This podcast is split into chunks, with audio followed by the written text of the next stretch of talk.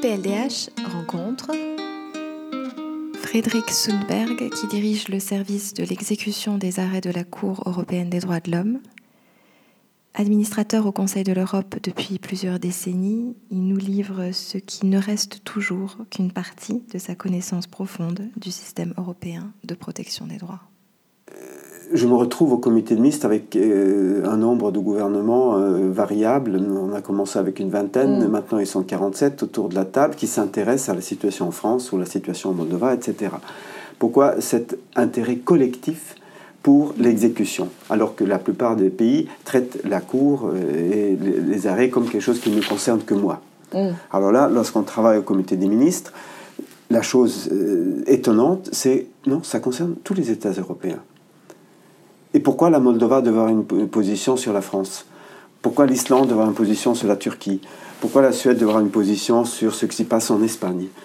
Et euh, ça euh, m'a toujours intrigué et euh, c'est sur ce point-là que la création du Conseil de l'Europe dans l'histoire européenne revêt une signification majeure parce qu'il s'agissait encore une fois d'essayer d'éviter une nouvelle guerre. Plus jamais on avait déjà dit après les guerres napoléoniennes, plus jamais on avait dit après la Première Guerre mondiale, plus jamais on disait après euh, la Deuxième Guerre mondiale. Et chaque fois on s'était gouré. Mm. Et donc, euh, qu'est-ce qui était nouveau avec l'approche du Conseil de l'Europe par rapport à ce, ces grands projets de paix que les Européens avaient essayé de euh, créer avec l'assistance après la Deuxième Guerre mondiale, la Première Guerre mondiale euh, des États-Unis, avec Roosevelt qui voulait qu'il n'y avait que des démocraties sur les décombres des anciens empires. Donc en Estonie, il y avait une démocratie, en Lituanie, en Lettonie, en, Pologne, en Tchécoslovaquie, et même euh, l'Allemagne. Il y avait la République, euh, ou plutôt il y avait l'empereur, mais on ne voulait pas faire un armistice avec l'empereur. On disait impossible. Et il faut qu'il abdique avant. Donc euh, c'est vrai qu'il abdique le 9 novembre. Le 10, on déclare une sorte de démocratie euh, date si on veut. Et le 11 novembre, on fait l'armistice. Et euh, sur euh, cette volée démocratique, on crée la République de Weimar. Mhm. Et ensuite, il s'avère que toutes ces démocraties qu'on a mis en place, épaulées par la Société des Nations, eh ben, ça tient pas la route finalement. Euh, lorsque les Italiens envahissent l'Abyssinie, et, ben, les Suédois disent pourquoi moi je devrais envoyer mes soldats là pour mourir pour ces Éthiopiens? Non, finalement, en Mandchourie, non, la, sécurité collective de la société de nations ne fonctionne pas. Et par ailleurs, les démocraties euh, tombent rapidement dans différentes défaillances. Mais par exemple, Hitler a toujours été au pouvoir légalement, démocratiquement. Cela étant, euh, il n'y avait pas l'état de droit, il n'y avait pas les droits de l'homme, donc euh, c'était une démocratie qui était un peu titubante, pour ne pas dire très titubante. il n'y avait pas les garanties qu'on a ensuite réussi à instaurer. Non, et c'est à partir de là que le Conseil de l'Europe prend toute son importance. Parce que là, soudainement, on crée une institution avec un droit de regard dans les affaires intérieures des autres. Et donc, euh, tous les États ont le droit de contrôler qu'est-ce qui se passe pour sauvegarder ou pour garantir qu'il euh, n'y a pas que la démocratie, mais une démocratie euh, véritable, comme on aimait bien le dire, pour nous distinguer des démocraties populaires. Et euh, donc il y avait la liberté d'expression, qu'il y avait l'état de droit, des tribunaux indépendants et tous ces autres mécanismes que nous pensons euh, garantir une démocratie pacifique, coopérative. Et, euh, donc c'est un signe avant-coureur que après la deuxième guerre mondiale, le premier, avec l'échec bien appuyé par les États-Unis, que les Européens se mettent ensemble dans un, une fédération pour éviter que l'Amérique ait la nécessité d'envoyer toute sa jeune génération mourir sur le sol européen pour régler les problèmes européens. Euh, donc, euh, ça échoue, mais il faut faire quelque chose d'autre et euh, la Convention européenne des droits de l'homme est un pendant très important à ce grand projet. Et c'est effectivement le premier domaine après la Deuxième Guerre où les États acceptent une, une euh, ingérence dans leur souveraineté. parce qu'en vertu du système de garantie collective qui est mis en place, le comité des ministres décide avec deux tiers de majorité si oui ou non un État viole la Convention, et les États promettent d'accepter comme contraignante toute indication donnée par le comité des ministres sur la manière de régler le problème. Mhm. Ensuite viendra euh, le traité de charbon et acier, viendra euh, l'énergie atomique, viendra les euh, communautés européennes, etc. construction européenne. Oui, donc tous ces différents morceaux, parce que le grand projet ayant failli, notamment en 54 devant le Parlement français, où le, pacte de défense européen ne sera pas accepté. mais le premier, domaine où les États acceptent une sorte de supranationalité, supra, euh, oui, nationalité peut-être on peut dire, c'est le contrôle du système démocratique au sein des différents États.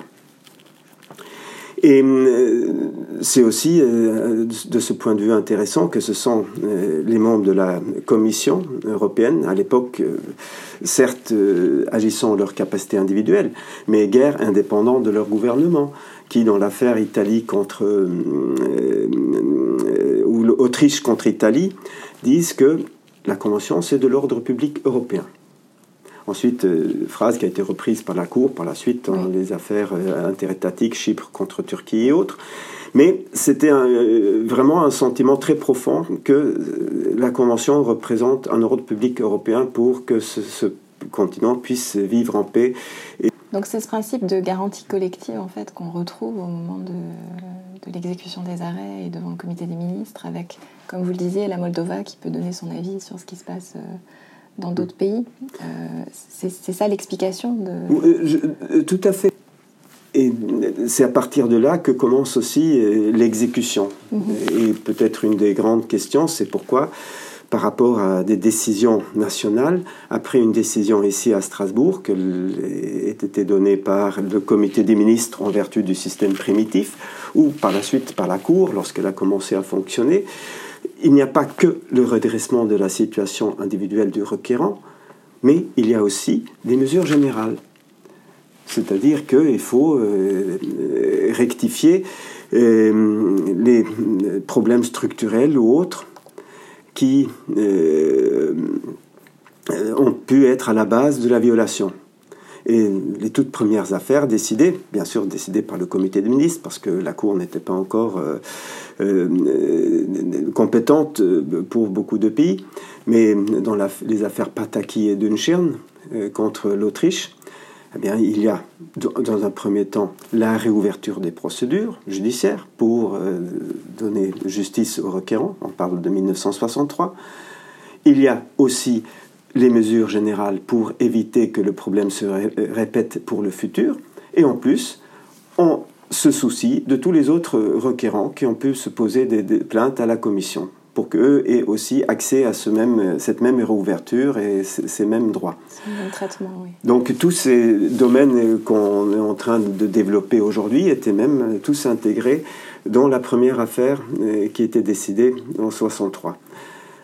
Donc, euh, le reste n'est qu'une réplique de... Euh, non, mais ça veut dire que le rôle de la Convention n'a pas tel bien changé. Et ce qui a été compris dès le début sur comment il doit fonctionner, ça a montré toute sa pertinence et il y a surtout eu une question de faire euh, mieux ancrer la Convention euh, dans les systèmes juridiques nationaux, développer les procédures à, Strasbourg pour, qu'ils puissent s'occuper du grand nombre de requêtes euh, qui interviennent. Et aussi euh, pour qu'ils puissent euh, bien s'adapter aux conditions changeantes. Et peut-être euh, une de très grandes affaires, c'est l'affaire Golder, où la Cour dit que c'est un système vivant qui, doit s'adapter aux conditions changeantes des, sociétés. Qui a euh, cependant pas été l'avis de tout le monde, et le juge Fitzmaurice de l'Angleterre a quitté la cour euh, très déçu de cette approche, prenant une approche beaucoup plus légaliste, dans le sens que la Convention était exactement ce que les pères fondateurs avaient décidé à l'époque. C'est vrai que la, notion d'instrument vivant à laquelle vous faites référence, elle a été créée par la jurisprudence au fur et à mesure des, des, affaires qui lui étaient, qui lui étaient soumises, qui ont été soumises à la Cour. Et on oublie parfois que ça a demandé beaucoup d'énergie ou de, j'allais dire, de, combativité aussi parfois pour imposer certaines, certaines avancées qui nous paraissent aujourd'hui euh, complètement acquises et euh, non remises en cause. On peut penser à beaucoup, beaucoup de choses. Euh, on va bientôt fêter l'anniversaire de l'arrêt Marx, qui a été un arrêt extrêmement, extrêmement important. Aujourd'hui, ça nous paraît complètement banal et, normal. Il y, a eu, des choses qui ont, dû être gagnées et qui n'étaient pas gagnées d'avance. Hmm. Cela étant, c'était inhérent d'une manière dans le système, dans la mesure où la Convention de Vienne dit très bien que les traités doivent être euh, interprétés euh, dans dans la, à la à l'aune de leur but. Et, euh, le but de la Convention était, étant de créer un ordre public européen où notamment ce qui est nécessaire dans une société démocratique joue un rôle très important les sociétés démocratiques étant en évolution avec leur population. je pense qu'on n'avait pas besoin euh, d'une science vraiment infuse pour comprendre que le pas euh, vers euh, l'interprétation évolutive de la Convention n'était pas un pas énorme. Mais bien sûr, il y avait ceux qui euh, avaient peur d'une intégration plus profonde européenne et, qui voyaient d'un mauvais œil que cela se passe par un organe tel que la Cour ou le Comité des ministres du Conseil de l'Europe et pas par des décisions parlementaires nationaux et que chaque petit pas devait être avalisé par tout le monde. Mais donc, ça aurait quand même donné lieu à un autre système qui n'aurait pas du tout eu l'efficacité du système de la Convention. Et hum, ce qu'on peut noter aussi que euh, cette importance de la Convention pour euh, ce qu'on peut appeler la paix et la stabilité en Europe a été rapidement mis à l'épreuve. Il y a eu la crise à Chypre, les premières affaires Chypre avec la création de la République de Chypre en 59 après les euh, accords de Zurich. Ensuite, il y a eu les coups d'État des colonels en Grèce euh, qui euh, a mis euh, créé beaucoup de problèmes dans la mesure où les Grèces prétendaient que c'était pour sauver le pays d'un coup d'État communiste. Mais donc la commission est allée sur place, a regardé partout, mais n'a vu aucun signe de ce coup d'État et a dit mais non. Et ce qui a posé toute une grande question quant à la légitimité du nouveau gouvernement et a beaucoup aidé à organiser les réponses européennes face à ce développement. Et avec le résultat que le gouvernement n'étant pas crédible, pas, n'ayant pas prouvé sa légitimité, eh bien, il n'a pas pu rester au Conseil de l'Europe, mais il s'est retiré plutôt que de se faire virer. Mhm. Mais euh, ensuite, on a eu les interventions à Chypre euh, en 1974, après le coup d'État euh, de Samson, qui a voulu que Chypre, dans le sillon de coup d'État des colonels, rejoigne la Grèce, ce qui n'était pas du tout autorisé par les traités de garantie ou conclus lors de la création de Chypre. Il y a eu le coup d'État en Turquie en 1980, où il y a eu de nouvelles requêtes interétatiques avec un succès considérable, dans le sens que la démocratie a été au moins formellement restaurée en 85 et la Turquie a ratifié le, droit de recours individuel en 87 et la juridiction de la Cour en 90. Ce qui était très heureux, parce qu'en 90, lorsqu'il y avait la grande ouverture du Conseil de l'Europe sur tout ce nouveau monde euh, de l'ex-empire soviétique, eh bien, tous les États membres du Conseil de l'Europe avaient accepté le recours individuel et la juridiction de la Cour ce qui facilitait beaucoup d'exiger la même chose de tous les États qui allaient euh, rejoindre le Conseil. Et jusqu'à rendre aujourd'hui cette juridiction euh, en réalité obligatoire et la ratification de la Convention, on ne peut plus être membre du Conseil de l'Europe sans, sans, accepter euh, et la Convention et la Cour, ce qui n'était pas le cas encore une fois à l'origine. Non, tout à fait. La Turquie était un État fondateur du Conseil de l'Europe, lié par la Convention à partir de 1950, si je me souviens bien. Mais n'ayant pas accepté ni le recours individuel, ni la juridiction de la Cour, euh, vivant euh, avec une intervention de la Convention que, par exemple, lors de ce coup d'État ou lors de l'intervention à Chypre en 1974, par ailleurs, la Convention était assez absente. Et de ce point de vue-là, la Turquie faisait d'une manière partie des nouveaux États qui rejoignaient le système pleinement euh, en, en 90 puisque c'est à ce moment-là qu'il y a eu toute cette comment dire, euh, effort collectif majeur euh, de, faire asseoir cette nouvelle Europe sur euh, la base de la Convention, comme vraie norme pan-européenne de sécurité et de stabilité. On parlait beaucoup à l'époque de stabilité ou sécurité démocratique, terme qui survit encore aujourd'hui, et dans la déclaration de Copenhague l'année dernière, ou pardon, cette année, on a retrouve ce, on retrouve ce, même terme et une, appréciation élogieuse de, l'apport du Conseil de l'Europe. Et même la France a ratifié euh, assez tard le, droit de recours individuel. Euh, pareil, au début des années 80, ça a été un des pays, euh, j'allais dire, d'Europe de l'Ouest qui a, qui a bougé le plus, le plus tard, finalement, dans, ses, dans, ses, dans son engagement vers la, la Convention. Oui, mais la France, avec son empire colonial et avec ses problèmes en Algérie, euh, avait quand même euh, un peu, si on veut, de travail euh, à la maison à faire avant de se sentir assuré que tout, était conforme. Avec aussi l'abolition de la peine de mort qui a précédé de quelques années la ratification du, droit de recours individuel.